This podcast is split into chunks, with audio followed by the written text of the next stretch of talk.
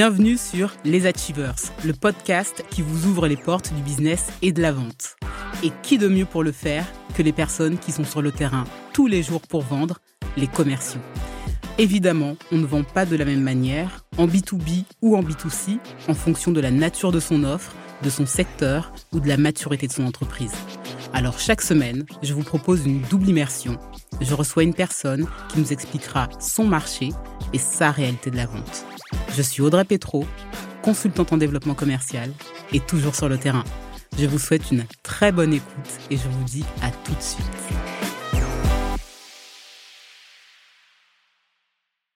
Comment ça va Jennifer? Bah écoute, euh, ça va très bien. Je suis ravie de te revoir. Ouais, moi aussi. J'ai trop hâte qu'on échange et euh, surtout que tu, euh, tu expliques, tu racontes ton parcours aux gens et tu distilles tes connaissances. Puis super contente de te recevoir parce que je trouve que tu as un parcours de folie, disons-le. tu travailles chez une référence mondiale et je pense que cette boîte-là tous les commerciaux la connaissent. Et euh, tu as un poste qui est assez particulier. Donc voilà, je te laisse nous raconter euh, qui es-tu et que fais-tu à l'heure actuelle? Alors qui je suis? Bah, Je suis Jennifer Aubray, j'ai 38 ans et aujourd'hui, comme tu l'as dit, je travaille euh, chez Salesforce. Alors le, titre de mon job, c'est Strategic Account Advisor. mais en gros, qu'est-ce que ça veut dire? C'est un poste hybride entre la vente et la stratégie. Et en fait, j'aide les équipes commerciales sur les très grands comptes et les très gros deals à euh, apporter une touche de valeur euh, business euh, à leur discours et aux clients en même temps pour bah, closer et maximiser les deals. Est-ce que tu peux nous raconter ton parcours? Comment t'en es arrivé là? J'ai un peu teasé, hein, j'ai dit que t'avais un parcours de folie, donc c'est bon, tu veux.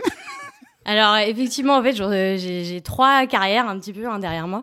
Donc mon parcours, en fait, j'ai commencé post-école. Donc moi, j'ai fait une, une, école de commerce à Lyon, à l'EM Lyon, et euh, j'avais quand même une, une, petite touche mathématique puisque j'avais fait euh, Dauphine avant euh, en, en, mathématiques.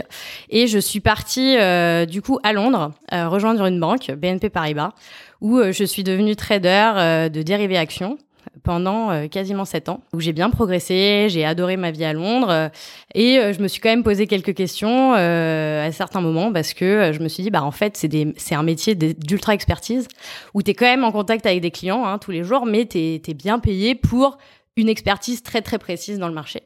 Et je suis quand même quelqu'un de très curieux, et du coup, ça me ça m'embêtait un peu de me dire qu'en fait, j'allais faire ça toute ma vie. Et du coup, je me suis posé des questions et j'ai postulé à des MBA aux États-Unis puisque j'avais un copain, un super copain avec qui j'étais partie en vacances qui m'a dit mais fais ça, c'est génial. Je crois qu'on se rencontre dans cette transition là de ta Exactement, on s'est rencontrés exactement à ce moment-là quand j'étais un peu bon bah qu'est-ce que je vais faire de ma vie euh, après euh, sept ans en trading.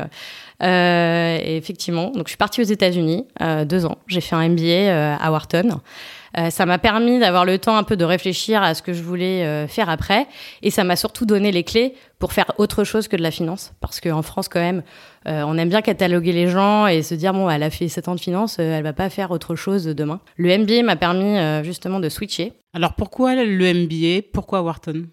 Alors le MBA, pourquoi? Parce que justement, post, post 7 ans de trading, bah, je me disais, euh, je ne savais pas ce que je voulais faire, mais je savais que je voulais toucher à autre chose. Et, euh, et donc, bah, je me suis dit, il me faut une transition, il me faut quelque chose qui me permette d'être un tremplin vers d'autres carrières. J'ai toujours été très intéressée par l'international euh, de toute façon, donc je m'étais dit bah ça finalement euh, quand mon, mon, pote m'en a parlé, je me suis dit franchement ça colle trop bien, je vais postuler à des top MBA. Bon bah si je suis pas prise, je me reposerai des questions. Si je suis prise, je verrai si j'y vais ou si j'y vais pas. Et, euh, du coup, ce qui s'est passé, c'est que ça a bien marché. Donc, euh, je suis partie. Ça, c'était une, décision un peu euh, pivot hein, dans ma vie parce que en fait, euh, sortir d'une carrière de trading au bout de sept ans, on commence à quand même bien gagner sa vie, on essaie un espèce de, de confort hein, quand même, et de se voilà, de se sortir un petit peu de sa zone de confort et de se dire bon bah je rebats toutes les cartes, je relance les dés, je ne sais pas ce que je ferai après, je vais me payer un billet, hein, ça, ça coûte quand même de l'argent pour m'instruire, euh, pour euh, progresser. J'ai toujours été quelqu'un qui aimait beaucoup apprendre. Hein. Comme je te l'ai dit, je suis très curieuse, donc je me suis dit bah trop bien. Ces deux années, elles vont me permettre euh, de faire des cours, de d'apprendre des nouvelles choses que que j'ai jamais touchées de ma vie. Et puis c'est vrai que retourner à l'école euh, quand t'as 30 ans et que euh, et que, et que t'as bossé pendant longtemps, ça a une autre saveur. Hein. Tu, tu, profites vraiment. Là, tu te plains pas là. Exactement. C'est vraiment. Euh, enfin, c'était extraordinaire. Honnêtement, euh, je regrette pas du tout. Euh, donc je suis partie aux US deux ans. J'ai rencontré euh, euh, évidemment euh, plein d'amis et un network de folie, parce que c'est aussi ça le MBA, faut pas l'oublier. C'est évidemment des, des, des, profs extraordinaires, etc. Mais surtout un réseau incroyable avec des gens qui viennent de, du monde entier et qui occupent quand même des postes très intéressants. Et voilà, après deux ans de MBA, bon bah qu'est-ce que je vais faire?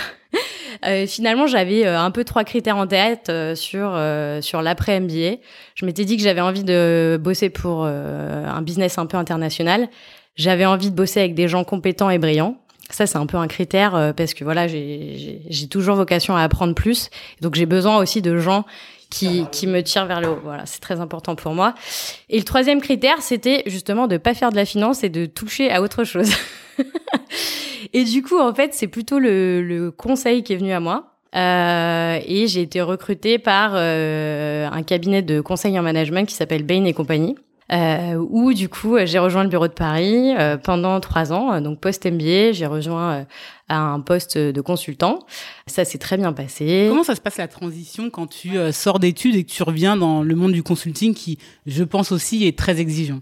Alors, la transition, franchement, elle a été euh, un peu dure, hein, parce que tu passes deux ans à travailler, certes, mais t'es à l'école, hein, je veux dire, t'as pas un boss qui te dit euh, merci de faire ça pour telle heure.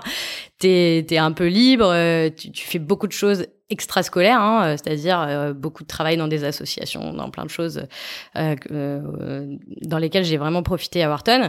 Et puis, t'arrives effectivement dans le monde du conseil ultra euh, discipliné, ultra normé. Transition dure. Je pense que les six premiers mois, euh, bah, t'apprends énormément, tu te prends une grosse claque. Et puis tu te mets un peu dans le moule quand même parce que voilà, c'est comme je l'ai dit, c'est extrêmement normé. Euh, tu as des grades tous les deux ans, euh, chacun a vraiment son rôle et bah faut rentrer là-dedans hein, quand même. c'est délicat, mais bon, je suis, j'avais la volonté d'apprendre et je savais que le conseil allait m'apporter un petit peu aussi un espèce de couteau suisse que je cherchais c'est-à-dire développer d'autres compétences, notamment euh, partie business, vraiment très euh, très importante, puisque quand tu es en conseil, euh, un des, enfin une des meilleures choses euh, que tu as en conseil, c'est que tu travailles avec des CXO euh, toute la journée et sur les, les grands axes stratégiques des, des grosses boîtes, on va dire françaises. Donc quand même, tu as un job extrêmement intéressant où tu es vraiment super exposé aux problématiques bah, des, des, plus grosses boîtes française. Donc effectivement, tu bosses plutôt pour des gros groupes, mais euh, tu te frottes à des vraies problématiques business. Et, euh, et ça, ça m'intéressait énormément. Donc on va dire que moi, je savais ce que j'allais chercher quand je suis partie en conseil, et je l'ai trouvé. Et effectivement, le toolkit du consultant, il est euh, extraordinaire. Et moi, j'ai trouvé ça chez Bain. Euh, j'ai appris, donc j'ai pris. Euh, donc la transition, comme tu l'as dit, elle est un peu délicate, mais franchement, faut s'adapter. Enfin, je veux dire, on a les compétences, les capacités, et puis c'est du travail hein, après. Et, et, voilà, j'y ai passé trois ans. J'ai été, j'ai grandi chez eux. Qu'est-ce que tu as appris chez eux? Tu parles de toolkit. Qu'est-ce que tu retiens? En fait, c'est une façon de réfléchir le conseil.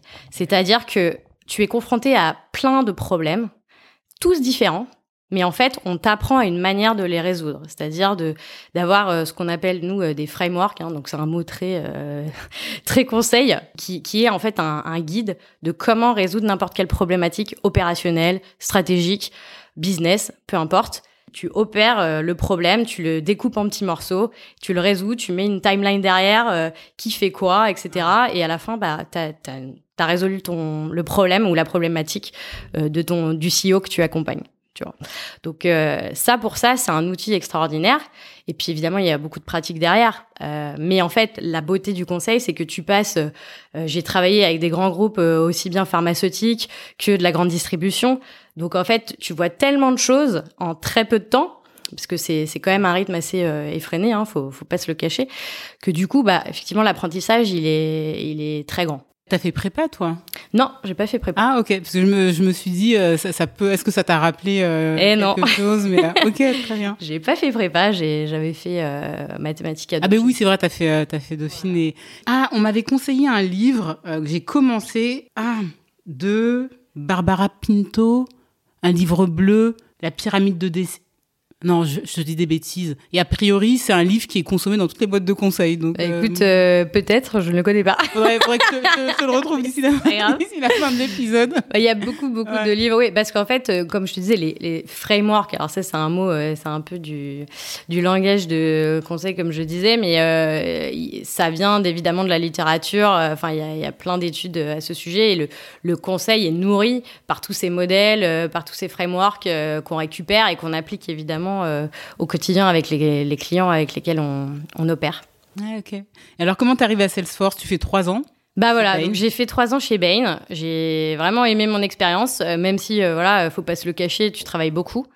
Et j'ai toujours su que c'était un passage. Puis voilà, au bout de trois ans, j'avais été promue, ça se passait bien mais je savais que c'était pas là que je me voyais plus tard et que j'avais envie de vraiment utiliser cette expérience conseil slash business pour euh, aller vraiment sur le terrain. Et c'est comme ça que j'ai atterri chez Salesforce. Donc il y a eu un, une transition. Hein. Il y a eu un moment où je me suis dit bon là c'est le bon moment pour moi.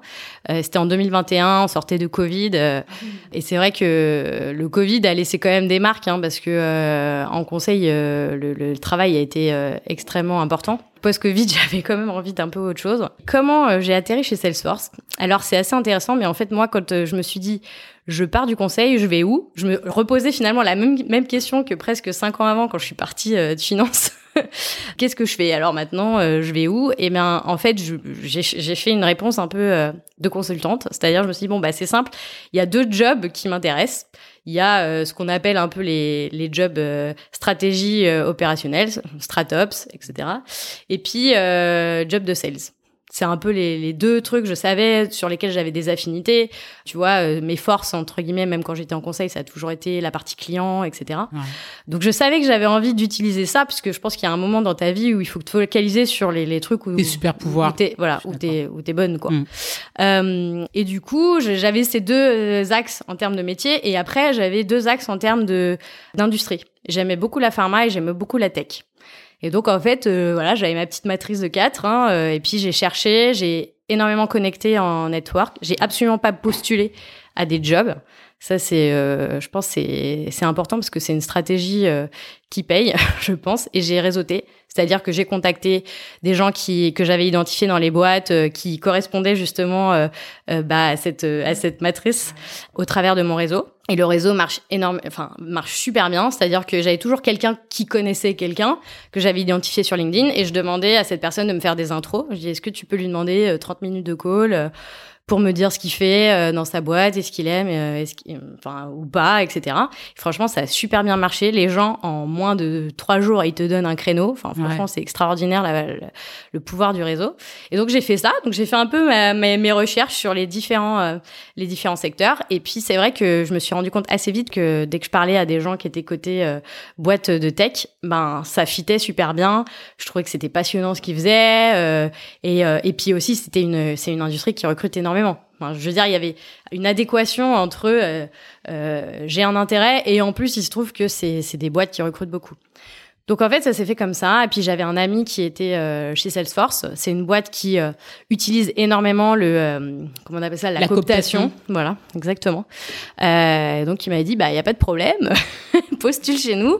Et, et, du coup il m'a fait rencontrer des gens hein, parce qu'avant avant de, de postuler vraiment à un poste, j'ai rencontré des gens qui faisaient le métier que j'occupe aujourd'hui. Et voilà, les discussions ont fait que bah, je me suis dit ça ça ça fitterait super bien avec mon profil puisque le poste que j'occupe aujourd'hui, ça s'appelle Strategic Account Advisor.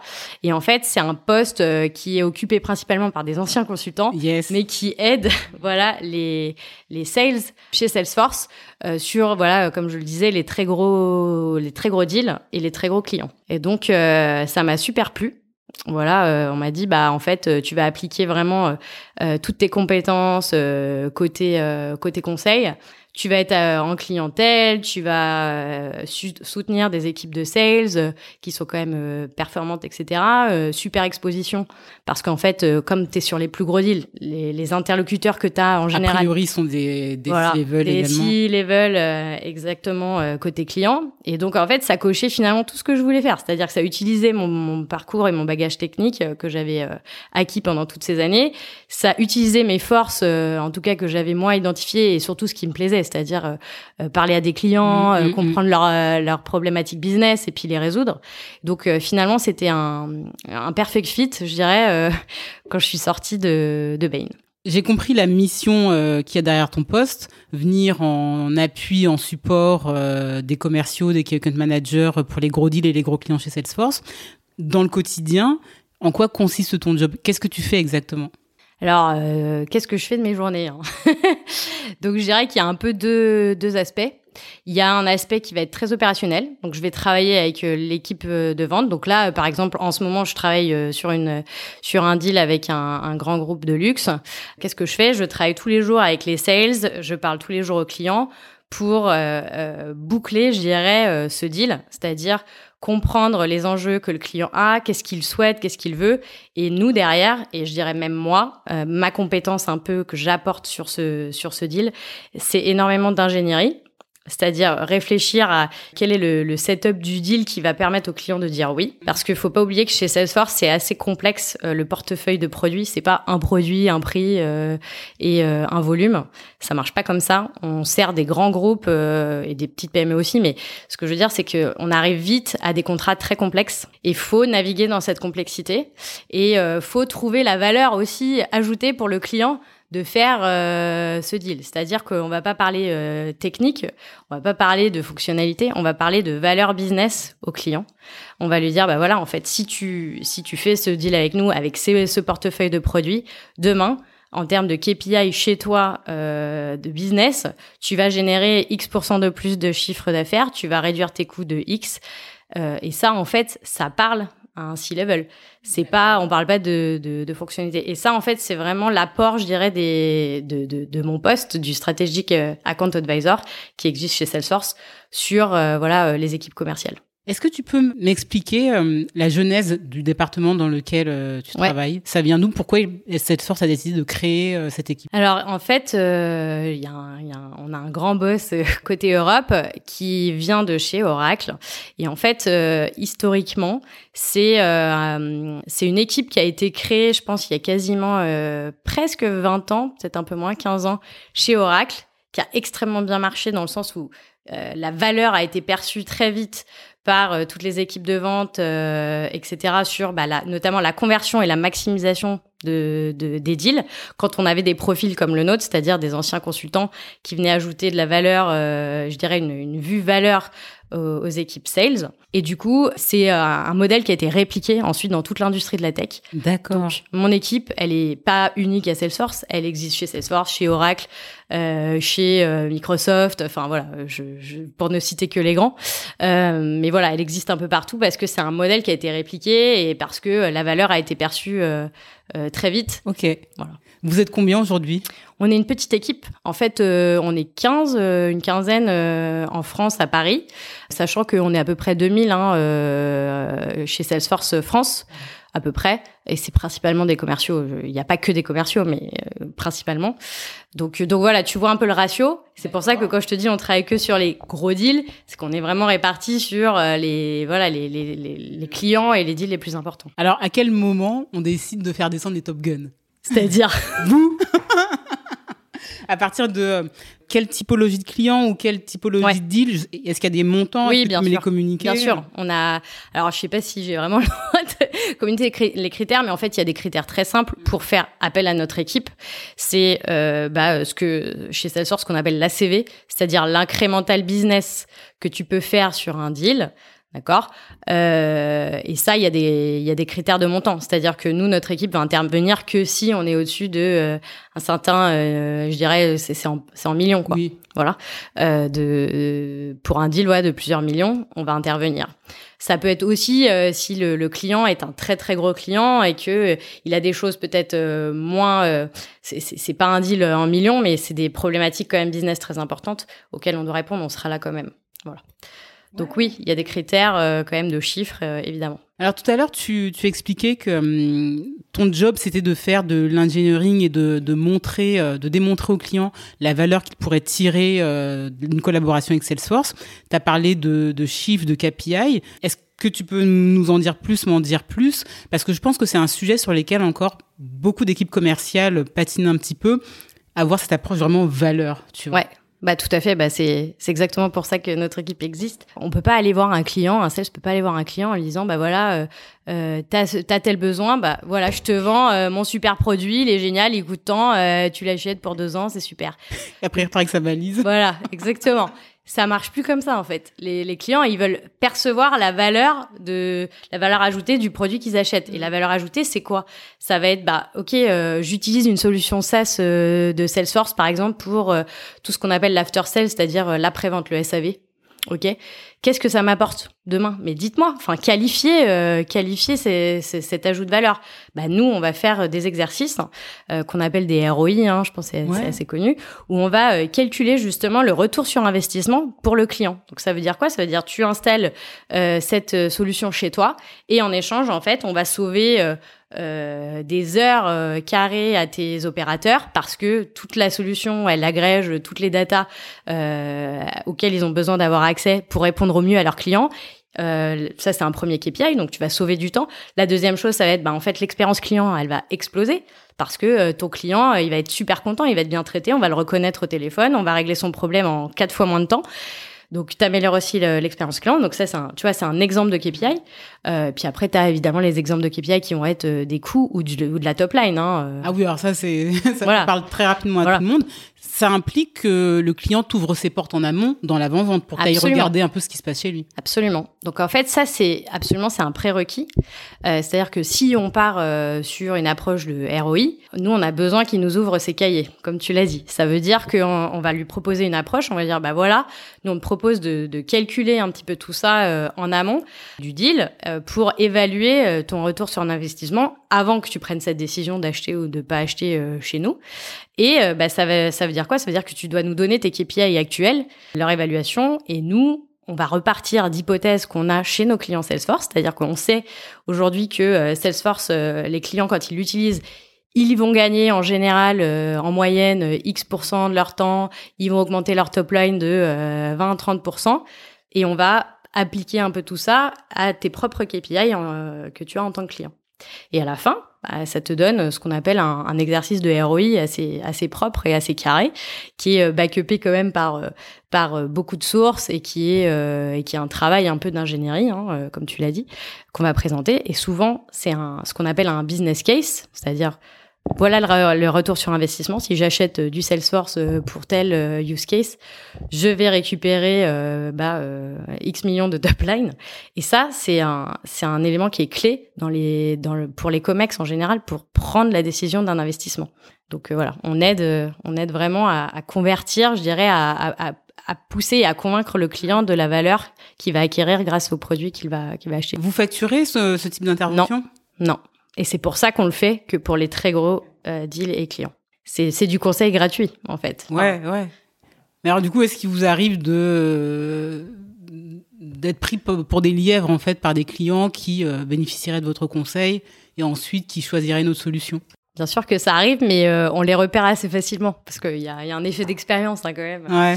Et, euh, et, nous, on arrive dans le cycle de vente pas au tout début. On est quand même, il euh, y a un intérêt, le client, euh, enfin tu vois, le client, il a envie d'avancer, mais il a quelques freins comme ça qui peuvent être des freins internes. J'ai besoin de, convaincre mon comex, j'ai besoin d'être sûr de la valeur ajoutée, etc. Donc vu que nous on intervient à un moment où le cycle de vente est quand même un peu entamé, on n'est pas quand même à la fin. Mais normalement, je dirais que la, volonté du client de continuer avec nous, elle est déjà établie. Mais ça arrive que parfois, tu fasses mm. l'exercice et que le client dise bah merci, ça m'est arrivé l'année dernière, merci, super boulot les gars. Euh, mais du coup, on va partir pour une solution, euh, une solution différente. Et je dirais que la, la valeur ajoutée de Salesforce dans un dans, dans un contexte un peu comme cela, c'est que Salesforce propose des produits qu'on appelle ce que nous on appelle cross cloud. Ça veut dire quoi? Ça veut dire qu'en fait, tu as une, une combinaison de produits qui s'intègrent parfaitement.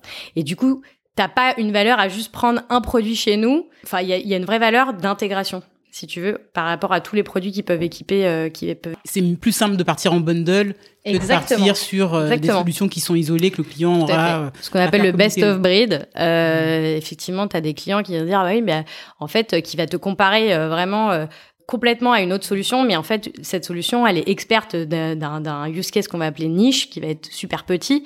Elle va pas couvrir plein d'autres choses que nous on fait, et surtout, elle va pas s'intégrer dans l'écosystème euh, du client de façon euh, native. Alors que nous, c'est ce qu'on fait. Alors, je comprends qu'il y a une typologie de clients de, de, de deal, mais il y a une, un process de go-no-go qui est effectué en interne où vous vous dites, non, par contre, on descend pas euh, pour n'importe qui. Oui, tout à fait. Oui, il y a un process. euh, Bah, je t'avais dit, il y a des critères déjà de montant. Et ensuite, nous, moi, ça m'est arrivé de monter sur euh, un deal. Euh, au bout de quelques semaines, tu t'aperçois qu'en fait, euh, le client, il est pas. Soit il est parce que des fois c'est aussi un manque euh, d'honnêteté, hein. c'est-à-dire que le client il te balade, hein, ça arrive. Et dans ces cas-là, bah euh, oui, on dit bah non, on va se focaliser sur des, des choses à plus haute valeur ajoutée pour Salesforce, donc on va travailler avec des clients qui qui sont, euh, euh, je, dirais, euh, persuadés de continuer avec nous pour les bonnes raisons. Donc euh, oui, oui, ça arrive, mais c'est rare. Franchement, c'est rare parce qu'à ces niveaux de, je dirais, sur sur les très gros comptes, c'est quand on parle de gros comptes, ça veut dire que quand même Salesforce est déjà présent sur une certaine partie de son catalogue euh, chez ses clients. C'est une relation qui est pérenne, c'est un partenariat en général. C'est, on n'est pas, on n'est pas considéré comme euh, juste un fournisseur euh, de SaaS. Euh, voilà, donc c'est, donc je dirais que c'est plutôt rare. C'est, c'est vraiment rare de se rendre compte que le client il s'est un peu foutu de nous. non. C'est quoi les compétences clés que tu as eu à développer pour parfaitement jouer ton rôle, ta mission sur ce poste-là? Alors les, les compétences clés que moi j'ai dû développer, je pense que c'est euh, en fait c'est une certaine adaptabilité parce qu'en fait j'aide plusieurs équipes, euh, plusieurs sales teams en même temps et elles ont pas toutes les mêmes compétences en fait. Tu as des tu as des sales qui vont être très très forts en clientèle mais pas du tout sur les chiffres. Tu as des sales qui vont être justement hyper à l'aise avec tout cet aspect euh, ingénierie, euh, mathématiques, etc. Mais par contre, euh, voilà, euh, expliquer tout ça en détail, la pédagogie, c'est pas leur truc. Qu'en fait, je dirais que mon rôle, c'est vraiment de combler aussi et d'être là euh, pour faire que l'équipe, elle soit euh, en termes de compétences euh, parfaite. Donc, je vais combler les trous. Donc ça, je dirais que la, la première euh, skill, c'est l'adaptabilité. C'est en fait, je vais pas donner la même chose euh, avec toutes les équipes de compte que que j'accompagne. Ça, c'est la première chose.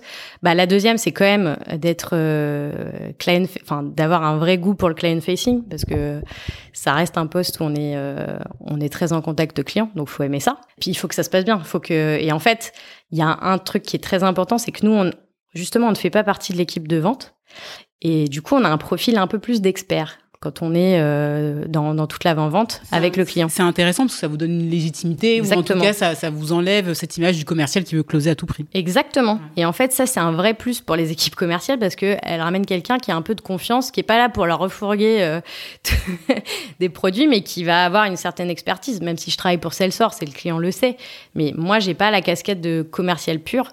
Donc en fait, ça, ça crée une autre, un autre type de relation dans toute l'avant-vente qui va être complémentaire, je dirais, à celle que les sales peuvent avoir avec leurs clients. Il t'est arrivé de dire non après une avant-vente, de dire c'est mieux si on n'y va pas, c'est mieux si on continue pas? Franchement, non. Ça m'est pas, ça m'est pas arrivé. Après, ça fait euh, un an, un peu plus d'un an et demi que je travaille chez Salesforce. Par contre, se retirer en se disant, euh, il y a trop d'efforts qui sont faits.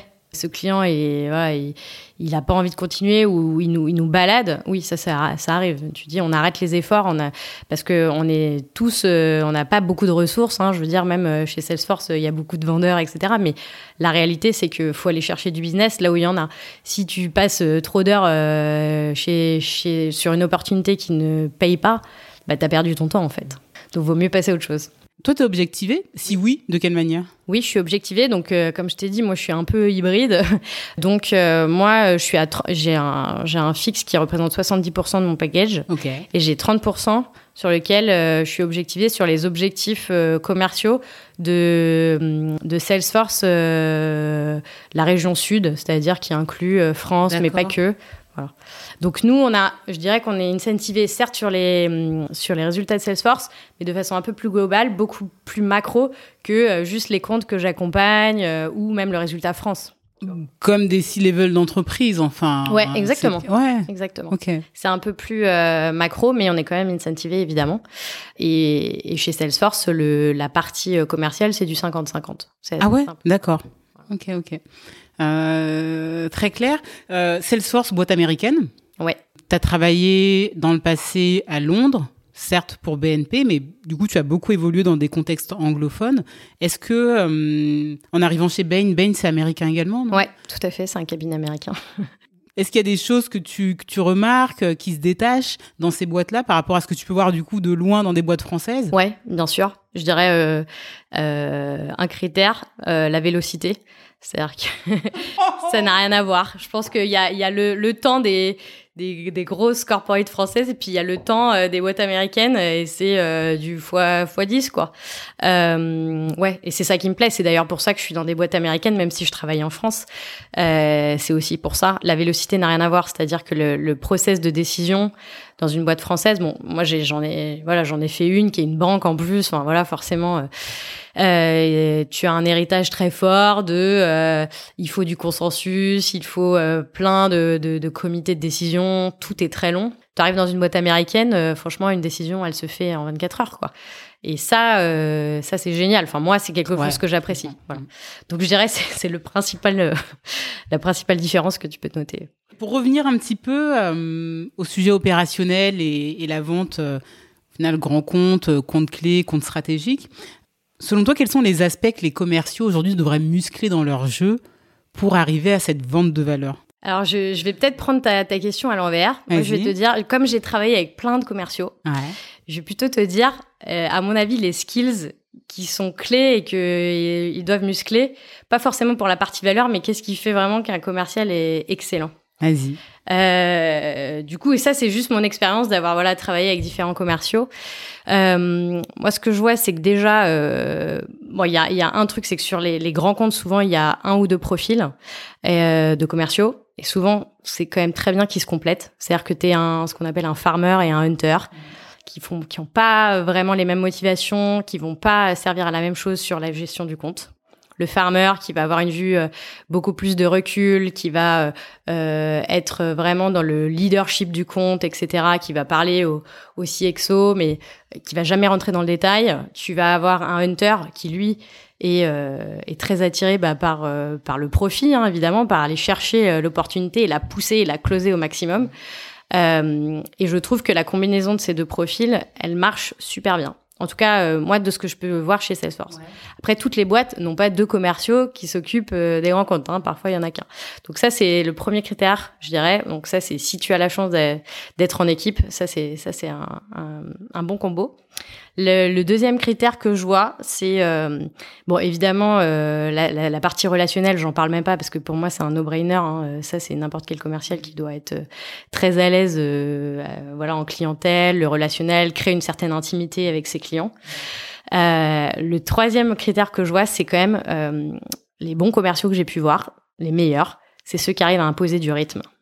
C'est-à-dire que tu as une avant-vente, en fait, ton client il va toujours avoir des, des requêtes supplémentaires, euh, des questions, euh, euh, des décisions qui vont prendre euh, beaucoup de temps chez lui. Et en fait, les, les bons commerciaux, de ce que je vois, c'est ceux qui arrivent à imposer un rythme. C'est eux qui le donnent, tu vois. Et ils ne lâchent pas. Et euh, le rythme est donné. Et il y a un moment, on dit, en fait, là, stop. Euh, on arrête euh, maintenant, on passe à l'action et on close ce deal euh, avec vous, hein, avec le client.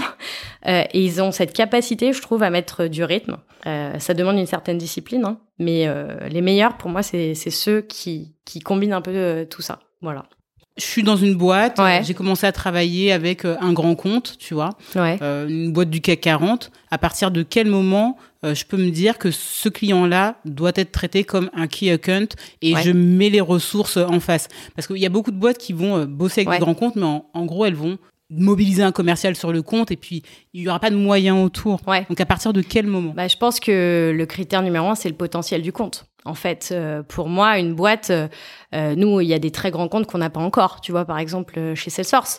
Et ça reste, on les traite quand même comme des grands comptes chez nous parce que, euh, certes, ils n'ont pas de ce qu'on appelle de footprint chez nous. Ils n'ont pas de, ils pas de produits Salesforce. Mais en fait, en termes de, potentiel que ça peut représenter demain, c'est énorme. Et donc, tu es obligé d'investir en amont sur ces comptes-là. Tu vois, euh, parce que il faut évaluer le potentiel. Donc le, critère numéro un, c'est le potentiel. Si le potentiel est gros pour euh, Salesforce de s'implanter, parce que en fait aujourd'hui ils utilisent que des que des compétiteurs, euh, mais que bon euh, tout est un peu bancal chez eux, bah tu sais qu'il y a une porte d'entrée et que demain Salesforce peut représenter euh, bah, une grosse partie de leur portefeuille en fait. Donc oui, c'est pas construit, ça existe pas. Aujourd'hui le client il est petit ou il existe même pas. Mais il faut, faut mettre les ressources en face qui, qui, qui seront capables d'aller capturer ce potentiel demain. On parle de quel type de ressources? Alors, chez nous, on va dire les, les types de ressources grands comptes. Tu as euh, ce qu'on appelle un, un GAM, c'est un Global Account Manager. Donc, en général, les GAM, c'est les vraiment très gros comptes parce qu'ils ont une, une envergure internationale. D'accord Ensuite, tu as ce qu'on appelle un NAM, c'est un National Account Manager, qui va lui s'occuper un peu de la partie France, c'est-à-dire la partie vraiment business euh, français.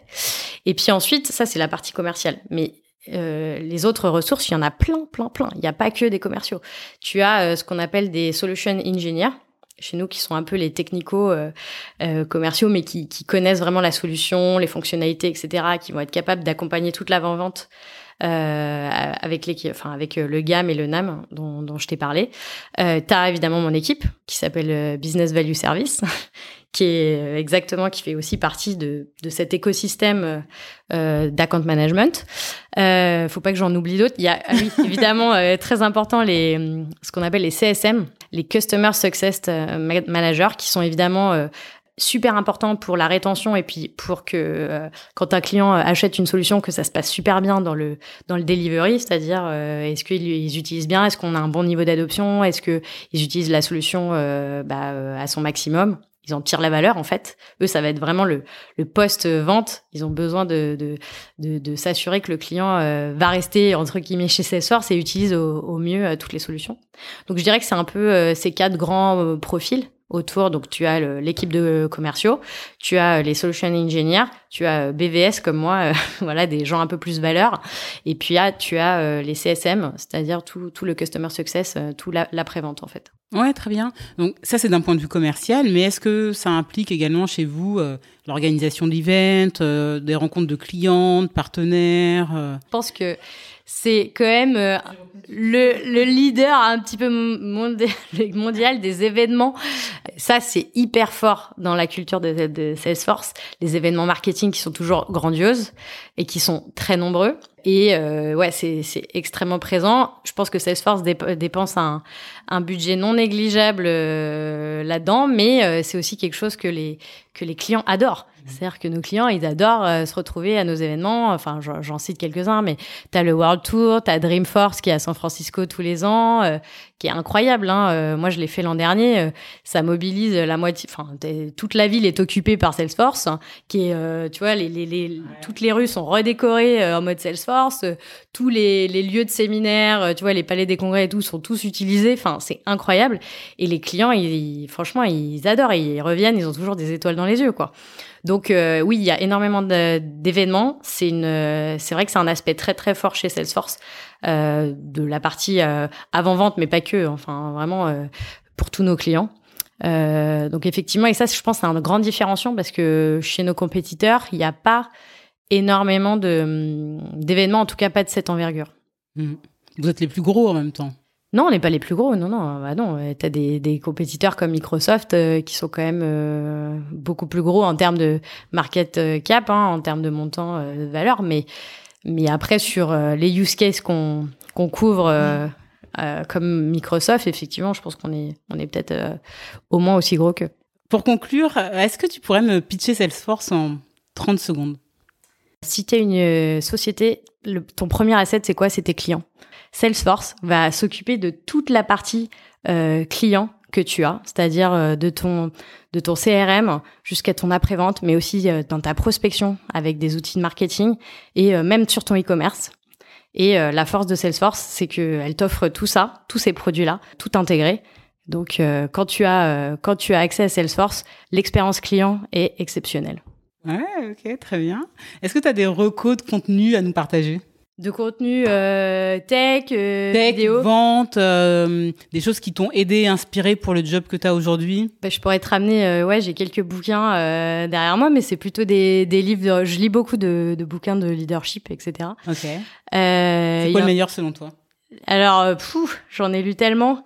non, il y en a un que je suis en train de lire en ce moment qui s'appelle Présence qui est, euh, mais alors attends, j'ai oublié le nom de l'auteur, mais non, il faudrait que je te le ramène. Il Déjà le titre est bien.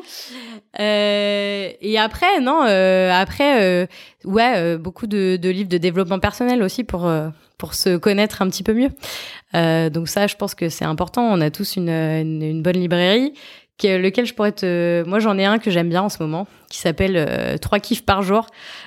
Ah, ça me dit quelque de chose. Florence Servan-Schreiber mm. et c'est vraiment euh, sympa. Ouais. C'est euh, ouais, c'est un livre que je recommande, mais c'est vraiment du développement perso. Hein. C'est pas euh, c'est pas pour le boulot spécialement, mais ça t'aide, euh, voilà, je trouve à trouver les aspects un peu positifs dans nos dans nos journées ultra chargées, ultra blindées, parce qu'on est tous avec des tout doux de malades. donc voilà, faut aussi sortir. La lecture, ça sert pas que à, à pour moi à servir ton aspect pro, ça sert à nourrir aussi tout le reste. Ouais, voilà. Ok. J'ai retrouvé le, le, nom du livre. C'est euh, The Pyramid Principle de Barbara Minto. Bon, euh, j'ai commencé à le lire. Et tu, bon, tu as vite. Euh... non, mais en fait, c'était un petit peu indigeste, mais je, globalement, en fait, elle t'explique comment euh, résumer en fait euh, une problématique pour que les décideurs euh, prennent une décision très rapidement. Et elle t'explique en fait que la plupart des gens vont t'expliquer tout le contexte avant, avant de te demander ce qu'ils attendent de toi je vulgarise, je simplifie, mmh. et elle, elle t'explique en fait il faut faire l'inverse, il faut expliquer la décision qui est attendue et ensuite euh, détailler. Enfin ouais. euh, voilà. Mais euh, ok, très bien. Est-ce que tu as un message à passer? Alors, alors, je passe un message. bah non, le message à passer. Ouais ouais. Message à passer. Non, je sais pas. On parlait d'effet d'annonce. ah non, non, non. Les gens pas comprendre. euh, non, ouais, je pense que là, ça va être au-delà. Non, euh, si j'avais euh, un message à passer, plutôt de, de mon expérience, parce que moi, en fait, je me rends compte que j'ai fait trois carrières qui sont très euh, finalement très différentes les unes des autres et en fait qui s'imbriquent euh, extrêmement bien euh, finalement. Donc le message que j'aurais à passer, c'est de pas avoir peur de faire des choix, euh, de pivoter et de d'aller vers euh, ses forces surtout. Je pense que voilà, c'est c'est le message que j'aurais envie de passer, c'est de suivre un peu son intuition et euh, et d'aller là où on sera la meilleure ou le meilleur. Ouais, merci beaucoup. Merci à toi. Bah, merci Audrey. un plaisir. C'était trop cool cette discussion ensemble. Ouais. Et euh, bah écoute, euh, je souhaite euh, plein de belles choses pour l'avenir de, de, ce podcast. J'ai cru comprendre qu'il y avait beaucoup de projets. Ouais, bah écoute, je te tiendrai au courant. T'en feras sûrement partie. Je te dis à très vite. Merci, merci Audrey. Merci d'être arrivé jusqu'à la fin de cet épisode. J'espère qu'il vous a plu et que vous avez appris des choses. Si c'est le cas, vous pouvez lui donner 5 étoiles sur votre plateforme d'écoute et le partager à votre entourage. À très vite pour un prochain épisode.